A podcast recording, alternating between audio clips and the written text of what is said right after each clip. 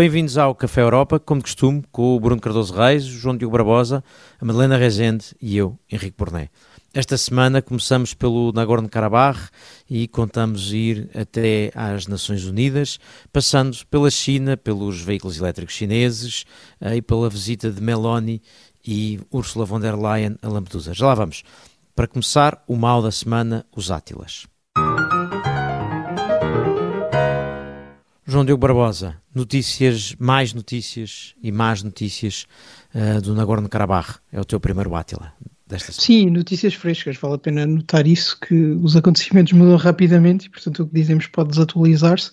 Mas o que aconteceu é que houve um reacendimento do conflito no Nagorno-Karabakh. Um, nós já chegamos a cobrir a questão em 2020 um, e pouco mudou, entretanto. A verdade é essa: o Nagorno-Karabakh continua a ser um território disputado que é internacionalmente reconhecido como parte do Azerbaijão, mas que tem uma, uma república separatista que vai governando o território e, e, o conflito que já dura várias décadas vai reacendendo frequentemente sem haver uma resolução evidente. Um, da última vez, em 2020, da última vez que houve combates, eh, a situação resolveu-se com a intervenção russa e houve um cessar-fogo assinado pelas três partes, eh, em que a Rússia se comprometeu a enviar tropas para a região e a manter a paz. Ora, a verdade é que depois disso a força do Azerbaijão foi aumentando e, e foram capazes de criar um bloqueio um, na, na, região para a entrada até de alimentos e de ajuda humanitária que uh, os russos não conseguiram ou não quiseram parar, sobretudo no último ano, e agora o que temos é um ataque do Azerbaijão ao qual a Arménia disse que não tem condições para responder, mas que denunciou como uma limpeza étnica. E porquê que isto continua a ser importante, apesar de ser uma, uma guerra distante, um, num, num, território que não é particularmente rico ou, ou, cobiçado para lá dos dois vizinhos?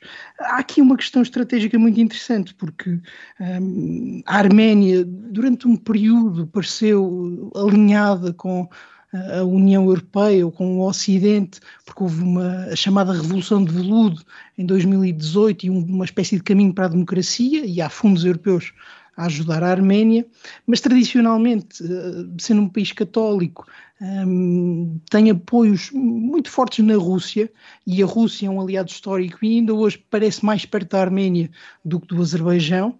E por outro lado, o Azerbaijão, com a guerra na Ucrânia, tornou-se um grande exportador de, de, gás para a União Europeia. A Presidente von der Leyen teve um encontro ano passado com o Presidente do Azerbaijão e, e disse mesmo que o Azerbaijão era um parceiro confiável uh, para a compra de gás. E parece que uh, se se terá percebido do lado do Azerbaijão que este era o momento ideal, havia uma série de, de um passo, enfraquecimentos das, exatamente, das forças russas, de, de certa forma um, a União Europeia também financiou um, o reforço do lado azeri e portanto este era o momento. Do lado europeu um, parece que há aqui uma oportunidade, não é? Um, por um lado, há maior influência junto do governo do Azerbaijão, há aqui um, um certo vazio um, da influência russa a verdade é que parece que é complicado porque não se imagina um acordo de paz sem a intervenção russa e não é sério hum, imaginar que a União Europeia hoje se consiga sentar com a Rússia, com a Arménia e com o Azerbaijão para chegar a um acordo. De qualquer forma, como já era em 2020, é uma grande hipótese para a União Europeia se afirmar como uh, um poder relevante na sua vizinhança e acho que devia ser aproveitada e tenho receio que não seja. Bem, eu sobretudo tenho receio que haja aqui um genocídio iminente e quase que público, eh, ou seja, eh, no fundo o Azerbaijão está a dizer que, está, que vai evacuar as populações locais. Eh, esse termo já foi usado no passado para dizer, eh, para, para, para significar coisas bastante diferentes de uma evacuação voluntária, não é? Eh, ou sequer de uma evacuação involuntária. Portanto, eh, acho que é preciso estar aqui muito atento Uh, infelizmente, isto não está a acontecer por acaso, não é? A Rússia ficou com uma influência muito reduzida, uma capacidade de influência muito reduzida na sua vizinhança pró pró pró próxima, era, era o garante deste acordo de paz. a Arménia tinha, tinha optado por se aliar à Rússia e agora percebeu que essas garantias não servem de nada, mais uma vez, não é? As garantias de segurança russas não servem de nada que não há grande interesse russo em envolver-se na questão, nem grandes possibilidades disso, disso acontecer. E, portanto, agora à última da hora, realmente a liderança arménia vai tentar fazer algum apelo ao, ao Ocidente, mas, enfim, é um bocadinho tarde demais. Uh, deviam ter fato, pensado fato. nisso mais cedo. Uh, mas a questão é, uh, apesar de tudo, temos aqui um risco de genocídio e, portanto, isso não, não, não, importa o contexto, não importa quem é que está avaliado a quem, isso deve ser uma questão fundamental e, portanto, espero que o secretário-geral, António Guterres, preste atenção a isto, dê, dê o máximo de visibilidade, pode tentar fazer isso e procure criar aqui uma coligação de países vários eh, que tentem travar isto, pelo menos antes de se chegar a essa fase, realmente um genocídio. Mas, mas, mas há aqui um ponto. Madalena, força. Sim, eu, eu, acho que quer dizer, a Rússia deixou de ser um mediador eh, no Cáucaso já há algum tempo, não é? E de facto a, a sua posição em relação a, a, a Baku, ao Azerbaijão, eh, está bastante mais está bastante mais favorável e está de facto contra esta aproximação que a Arménia tem feito do Ocidente, depois do, do cessar-fogo 2020, uh, e, e, de, e, enfim, de um certo abandono por parte da Rússia. Portanto, estamos aqui, não, não sei se estamos à beira de um, de um genocídio, mas estamos, de facto, perante um, perante um Azerbaijão muito mais assertivo e querendo mudar. Uh, querendo mudar a situação no terreno através da força. Com, com, com um detalhe que me parece aqui relevante, o Bruno e o, e o, João Diogo tinha já passado um pouco pelo assunto, que é o facto do Azerbaijão ter noção hoje em dia uh, de que há uma, tem uma, uma influência, uma relevância para a política europeia um, ehm, na sequência da guerra, que lhe permite, enfim, estar mais à vontade. Isso parece não ser diferente para o que se está a passar. E, portanto, eu francamente acho que esse não é o fato principal. Uh, acho que o Azerbaijão já tinha uma parceria próxima com a Europa há imenso tempo nesta questão da energia. E, e, e, o Azerbaijão apostou em boas relações com os países europeus. A Arménia apostou em boas relações com a Rússia. Pá, apostou mal, uh, como, se, como ficou agora evidente. Mas Nem sempre. Não, e a Arménia tem grande apoio na França, onde há uma, uma diáspora importante. Diáspora e, aliás, e aliás, a França, Sim. ao que sabemos, foi já dos primeiros países na, nas Nações Unidas um, ehm, e no, nos fóruns europeus a pedir uma resposta rápida. Até porque, para além do contexto diplomático, como dizia o Bruno, o facto de haver este risco de, de genocídio, ou pelo menos de, de violência, um, ehm, a uma escala brutal, eu acho que justifica ou ajuda a fundamentar a intervenção europeia. A verdade é que, havendo um, ehm, de facto tropas russas no local é muito mais difícil perceber como é que ela pode acontecer. Há aqui várias dimensões e seguramente eh, eu imagino que se os países europeus não foram uh, brutais com a Rússia noutras situações, não será por causa do, do Nagorno-Karabakh que o serão, uh, mas a verdade é que a União Europeia, ao ser também um bom cliente do, do Azerbaijão, tem influência uh, e tem contactos, pelo menos com, com a presidência. Acho que essa relação pode funcionar dos, do, dos dois lados, mas foi claramente, um, ehm, num contexto do, espaço aumentar, a União Europeia aqui acaba por financiar o esforço, né, que seja indiretamente. É o mesmo racional que se aplicou para sancionar as compras de, de gás à Rússia. E, e é, era tempo de tornar essa influência em algo positivo, mesmo que não haja tropas no terreno. Sim, e, aliás não era por acaso que em Bruxelas, quando houve um reforço da relação, e aí eu, eu, eu desacordo contigo, Bruno, quando houve, este, houve um reforço da relação da União Europeia uh, com o Azerbaijão nos últimos tempos, uh, quem em Bruxelas uh, representa muitas vezes os interesses arménios manifestou preocupação precisamente por achar que isso era um bocadinho um, enfim, um sinal de que poderia ser uma vida mais fácil para os arménios. Uh, e de facto, enfim, por aí, por aí se anda. Bom, seguimos para mais um tema. Temos mais um, um, um Átila, Madalena. Uh, no discurso do Estado da União, Ursula von der Leyen anunciou uma investigação um, aos subsídios, ao, ao, eventual dumping que seja feito na China em relação aos veículos elétricos. E está aqui o teu Átila, para quem? Uh, o, meu, o meu Átila vai para a Comissão Europeia, para von der Leyen, que decidiu de facto abrir uma investigação anti-dumping contra os carros elétricos chineses. Uh, eu acho que isto realmente é um, uma grande história.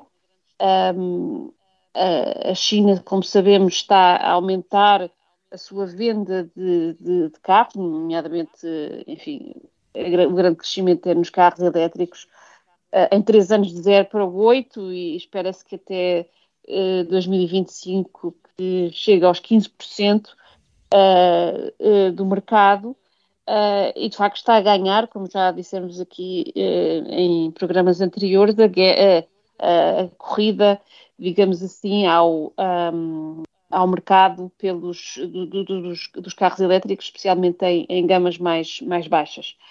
Uh, e aqui parece que, de facto, o von der Leyen está a fazer a sua campanha eleitoral, mais do que na Alemanha, que está aparentemente contra uh, o início destas, uh, destas investigações com medo de retaliação por parte da China contra os, os seus próprios uh, veículos, que exporta, como sabemos, em larga escala para a China ainda.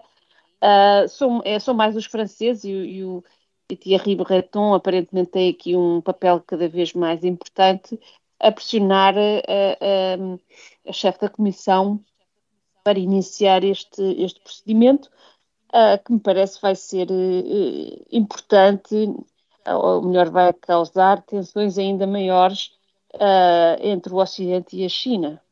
O que me parece aqui, para, para acompanhar um pouco o que tu estavas a dizer, sublinhar de facto, tudo indica que os franceses têm mais preocupação, pelo menos assumidamente mais. Aliás, poucos dias antes deste anúncio, uh, o, CEO de uma das marcas alemãs de gama alta dava a entender exatamente isso, que o problema dos veículos elétricos chineses eh, a concorrência deles não era tanto com as gamas altas europeias, mas com as gamas médias, e aí a indústria automóvel francesa é mais forte do que a alemã, isso era um dos argumentos e, portanto, mas também quando dizia, não parecia estar a dizer que tinha uma objeção de fundo. Agora, há um problema é que se os chineses são quem mais exporta, ou se a China é quem mais exporta veículos elétricos, a Alemanha é quem mais vende veículos não elétricos, motor a combustão, na China. E, portanto, tem um problema que não tem tanto que ver com empregos na Europa, mas tem que ver com rendimentos de uma empresa europeia.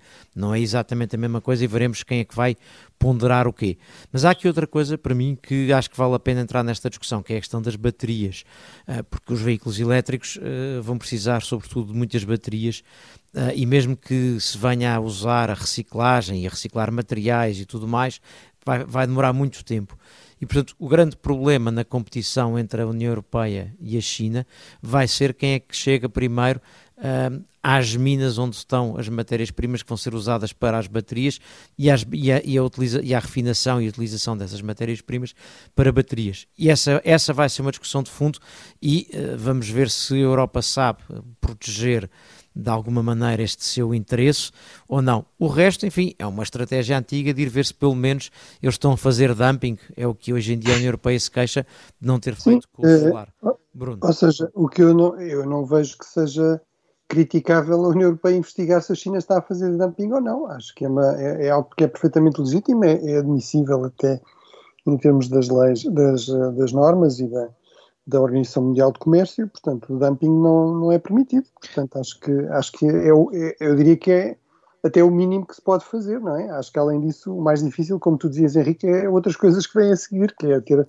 realmente uma estratégia que funcione, é garantir que a indústria automobilística europeia não fica presa a modelos do passado, como a Madalena também já referiu, é uma preocupação também importante, uh, que há mineração de matérias-primas críticas na Europa, com garantias, claro, de segurança em termos ambientais e tudo isso, mas há condições para isso avançar. Portanto, acho que todos esses aspectos são, são talvez mais difíceis. Acho que esta é a parte eventualmente mais fácil.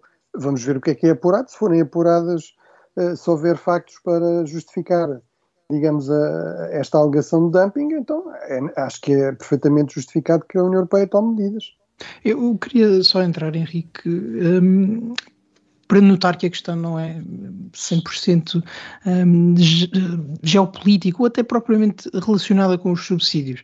Um, a verdade é que os subsídios na, na, indústria automóvel são comuns. Nós temos na União Europeia um grande problema com o, o IRA americano, que já temos discutido, e, e, os americanos estão dispostos a financiar com centenas de milhares de milhões de euros a produção de, de veículos elétricos um, no território americano imediatamente perto, e isso já contribuiu para desviar fábricas um, de fabricantes europeus que estavam planeadas construir na União Europeia. E não se fala de uma investigação aos Estados Unidos neste momento. Um, e curiosamente, aliás, a China respondeu ao anúncio no Estado da União. Mas não é o mesmo tipo de coisa. Atenção, uma coisa é dumping, outra coisa é competições e subsídios. Temos uma podemos ter uma dúvida sobre uh, se isso levanta problemas com a Organização de Comércio, mas até agora ninguém, ninguém invocou isso. Até porque não há investigação, não é? é primeiro precisam do, do relatório para perceber se há dumping. Não, mas só para dizer que, um, em resposta ao Estado da União, a China divulgou uma lista da quantidade de subsídios que a própria União Europeia, um, seja mesmo ao nível europeu ou até ao nível estadual e local, um, tem para diversos fabricantes. E, portanto, é uma, é uma questão da indústria que também por força do lobby, conseguiu um, ir instalando, e por, e por, causa da sua importância um, até social dentro da União Europeia, e, e, eu acho que os subsídios não são principalmente a questão aqui. Um, como discutíamos pela primeira vez aqui no programa, isto nasce da ideia do, do CEO da BMW de usar um, a competição com a China como uma justificação para um, atrasar a proibição da produção de, ou aliás, da venda de, de, veículos com motor a combustão em 2035. E eu acho que é muito plausível na, nas mentes de Bruxelas uma solução para este problema que envolve um acordo com a China, inclusivamente até uh, em sede da Organização Mundial de Comércio, que estabeleça preços mínimos, ao mesmo tempo que para a indústria se atrasem alguns anos esta questão do motor de combustão. Portanto, eu acho que a questão dos subsídios aqui é apenas um, um ponto de partida para arranjar um fundamento para os acordos que verdadeiramente se querem. E eu acho que a solução mais uh, chata, mais burocrática, pode ser mesmo aquela que é mais fácil de conseguir e que consegue deixar todas as partes aqui mais ou menos insatisfeitas e, portanto, mas mas é, seria um bom acordo mas não podes ignorar aí que há um elemento que é a questão do preço. O problema dos construtores europeus é que os veículos chineses chegam mais baratos e qualquer solução que não passe por evitar que eles cheguem mais baratos não resultará no objetivo deles.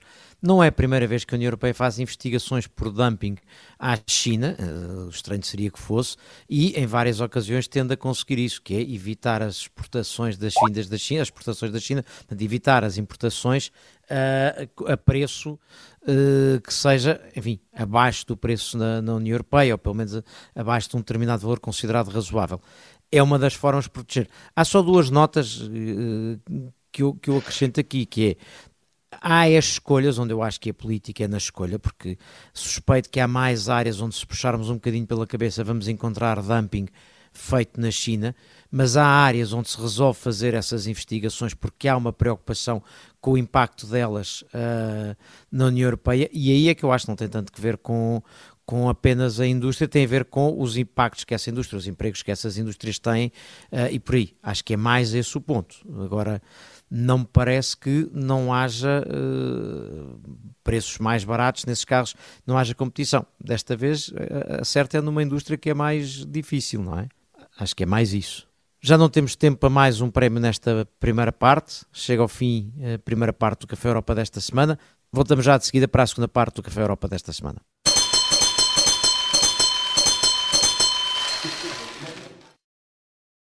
Esta é a Operação Papagaio o plano mais louco de sempre para derrubar Salazar. Episódio 3. Nome de código: Alice. Espera, está, está a acontecer qualquer coisa! Qualquer coisa de estranho! Uma série para ouvir em seis episódios que faz parte dos Podcast Plus do Observador. Um novo episódio a cada terça-feira. Os Podcast Plus do Observador têm o apoio da Onda Automóveis.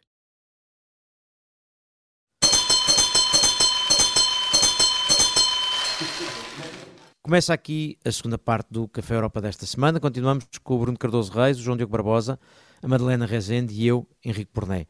Vamos dar uh, croissants para o que de bom há nesta semana.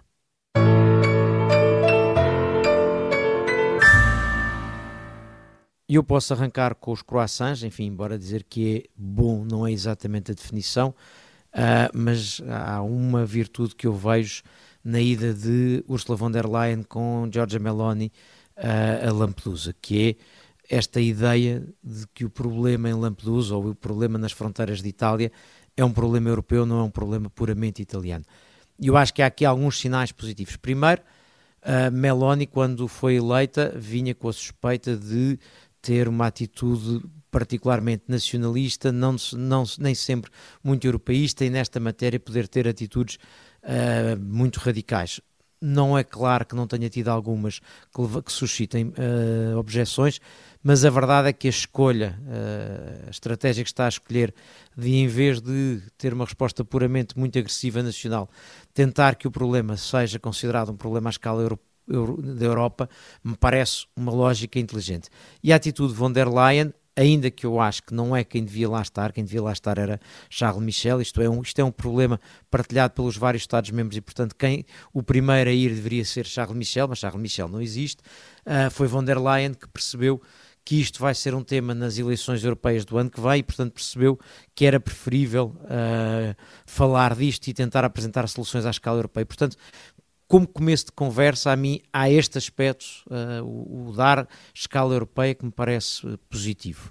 Sim, concordo contigo, uh, ou seja, percebeu-se muito bem que esta, este aumento exponencial de chegadas a Lampedusa durante esta semana vai agitar com certeza as forças da extrema-direita e que uma resposta adequada dos líderes europeus, nomeadamente uh, da Comissão, mas também vimos o ministro do Interior francês, Gérald Darmanin, uh, em, Roma, com uma, com, uma, mensagem de, de firmeza, no fundo dizendo que a resposta é europeia, mas a resposta é a de tratar os, os migrantes económicos uh, de forma muito firme, no sentido da repatriação uh, quando ela for uh, considerada justa,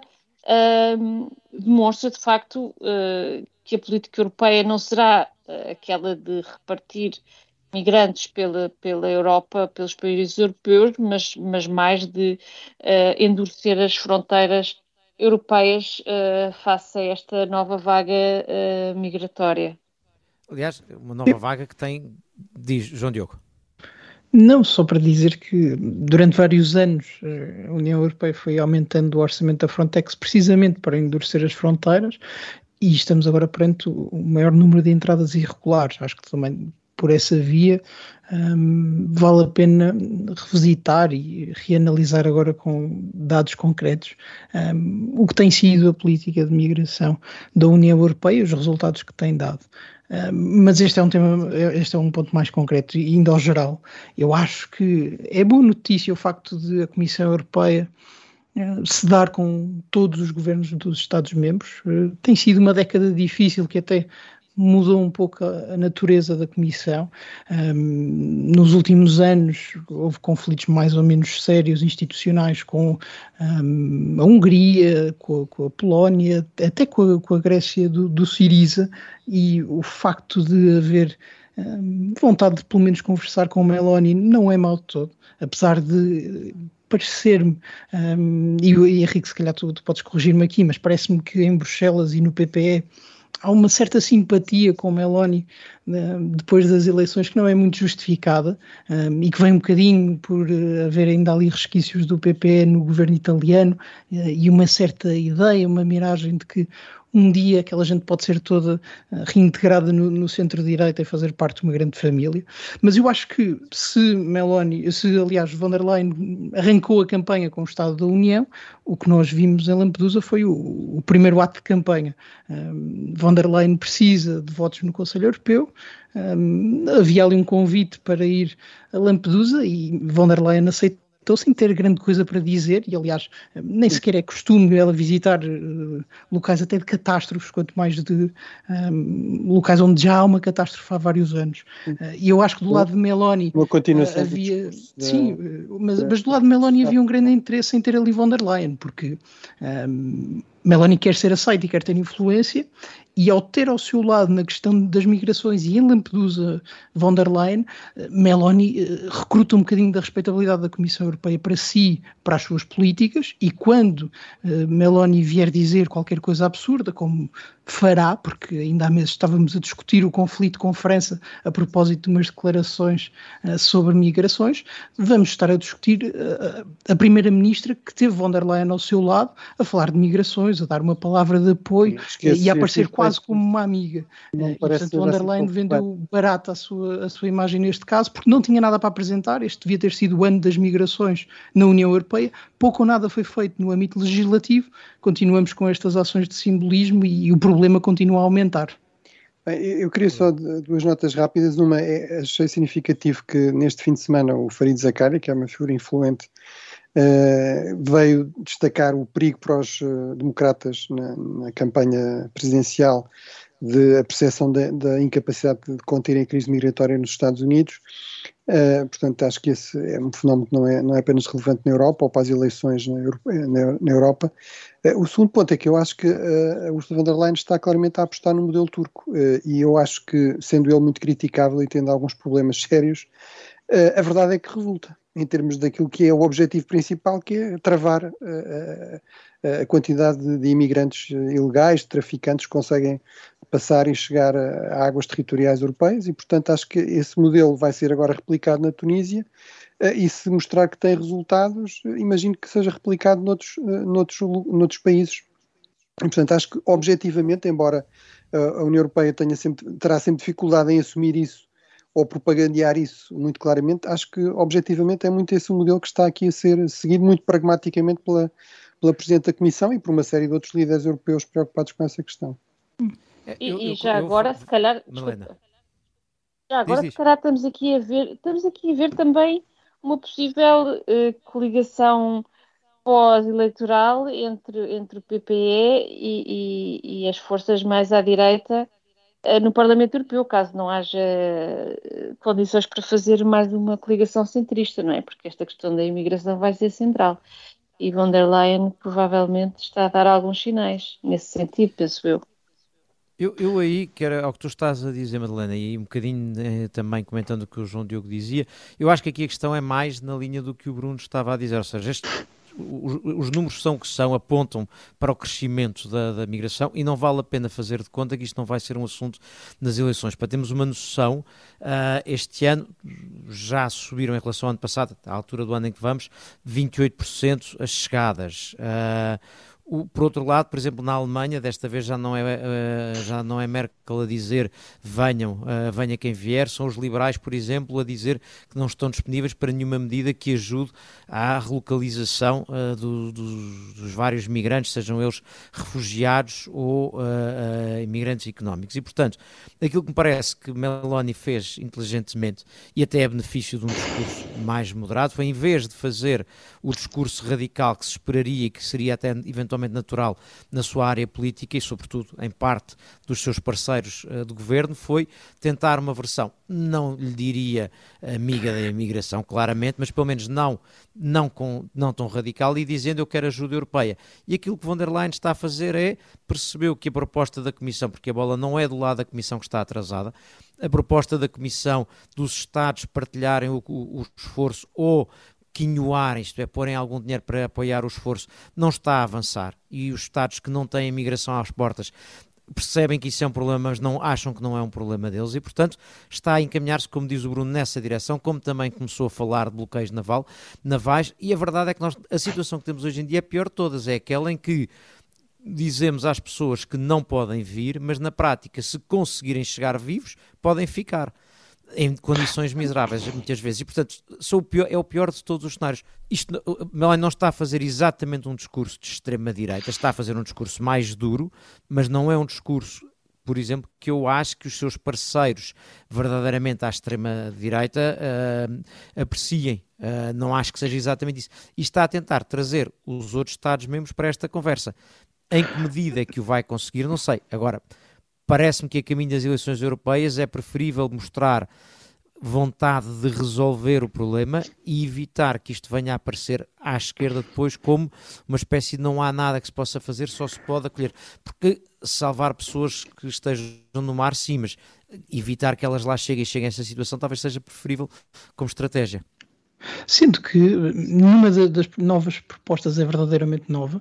Durante muitos anos era preciso patrulhar a costa, deu-se fundos e fundos à Frontex e isso falhou. Uh, mesmo a questão do modelo da Turquia funcionou apenas da perspectiva de reter pessoas onde elas não queriam ficar um, e durante um período curto de tempo. Mas a verdade é que no caso da Turquia havia. havia, havia não, curto no sentido em que estamos de volta aos números de 2017 e, portanto, um, a ideia de que aparecem noutros sítios, não é? Deixem-me lá, deixem-me lá.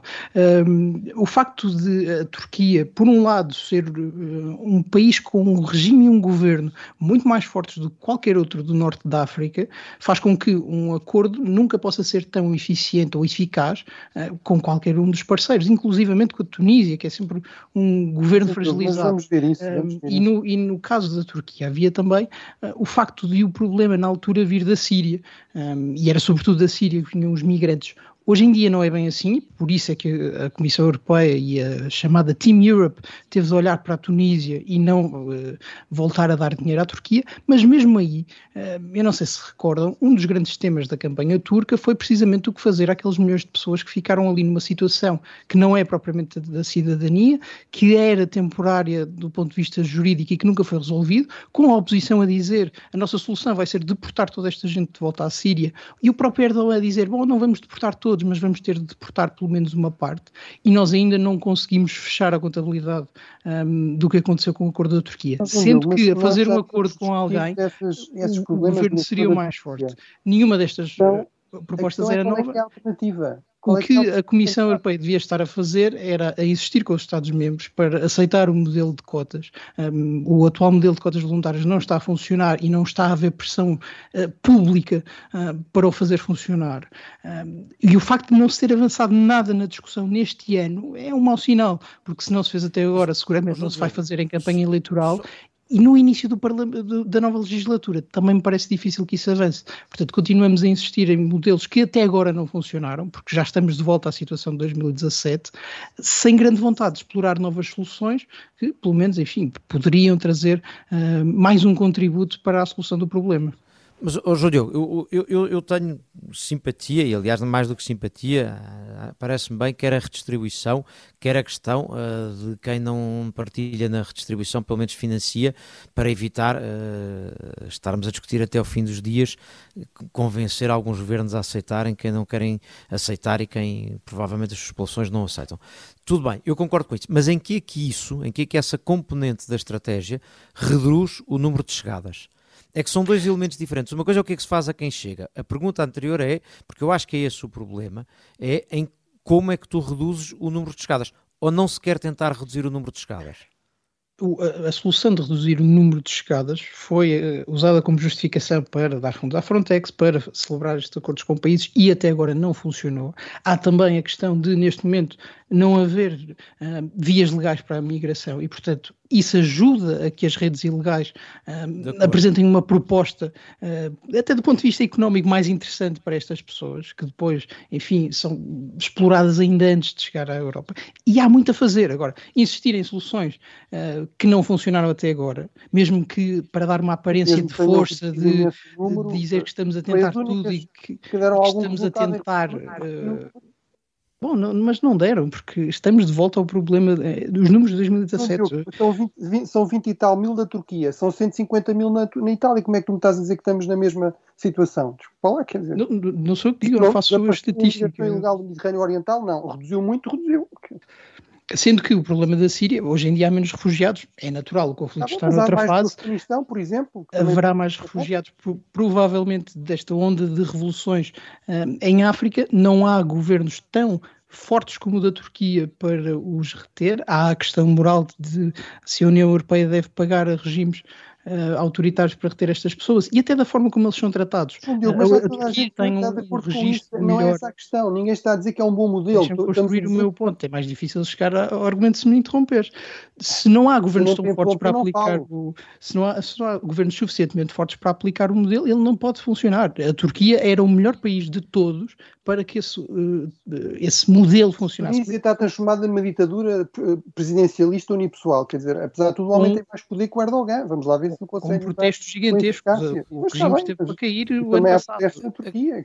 A, a, questão para mim é, é que a União Europeia prefere ter uma solução, um problema humano uh, e um, a ter um problema político e humanitário, ou seja, mortos no Mediterrâneo e, e problema político interno.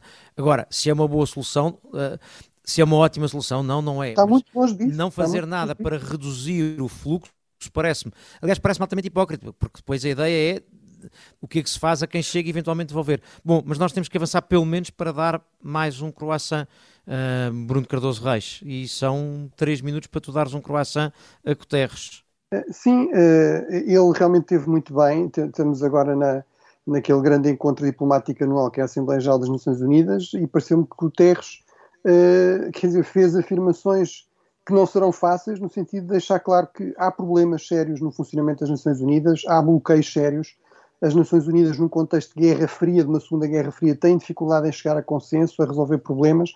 Uh, Guterres foi muito claro a dizer isso, uh, não entrou aqui num lirismo, digamos, uh, que depois não tem nenhuma credibilidade. E, e, como ele próprio disse, dos poucos poderes que o secretário-geral tem, é, digamos, o poder da palavra, não é? De ser um pouco o porta-voz dos valores da, da, comunidade internacional e para ser essa palavra ter algum impacto precisa de ser credível e, portanto, não pode estar aqui com paninhos quentes a disfarçar a realidade. Acho que desse ponto de vista esteve bem. Já agora, noto que no, uh, notei com bastante agrado no discurso uh, que ele fez na Assembleia Geral, um, destacou como proposta a criação de uma agência para acompanhar o problema absolutamente urgente da, inteligência artificial e ofereceu como modelo exatamente a Agência Internacional da Energia Atómica, que me parece que é o modelo mais ajustado.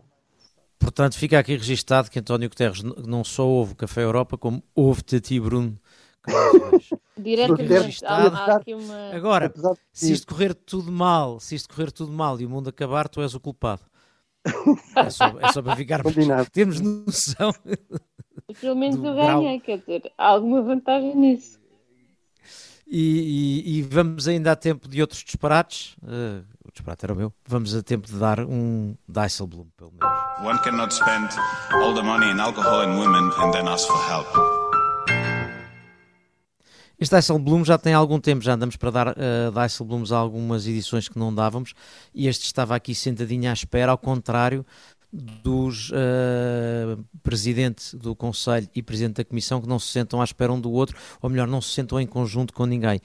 Esta notícia vem, esta história vem desde o, da reunião do G20, em que vários líderes, enfim, quiseram reunir ou aceitaram reunir com os líderes, por assim dizer, da União Europeia, uh, mas para descobrir que tinha que ser à vez, porque uh, von der Leyen e Michel não tinham nunca agenda para reunir em conjunto. E, portanto, tirando, enfim, com o anfitrião, com o Modi, uh, com o primeiro-ministro da China, com Lula, com o presidente do Egito uh, e até com uh, o Mohammed bin Salam, uh, teve que haver reuniões em separado. Portanto, para evitar o, o, drama da cadeira, quem é que se senta em que lugar, passaram a, a sentar-se em separado. Isto é completamente disparatado, apesar de tudo e de todas as inconveniências o Conselho tem um papel mais importante que a Comissão na política externa. Quando estão os dois no mesmo sítio, fazia algum sentido estarem juntos nas reuniões uh, e, portanto, isto parece-me bastante ridículo e disparatado.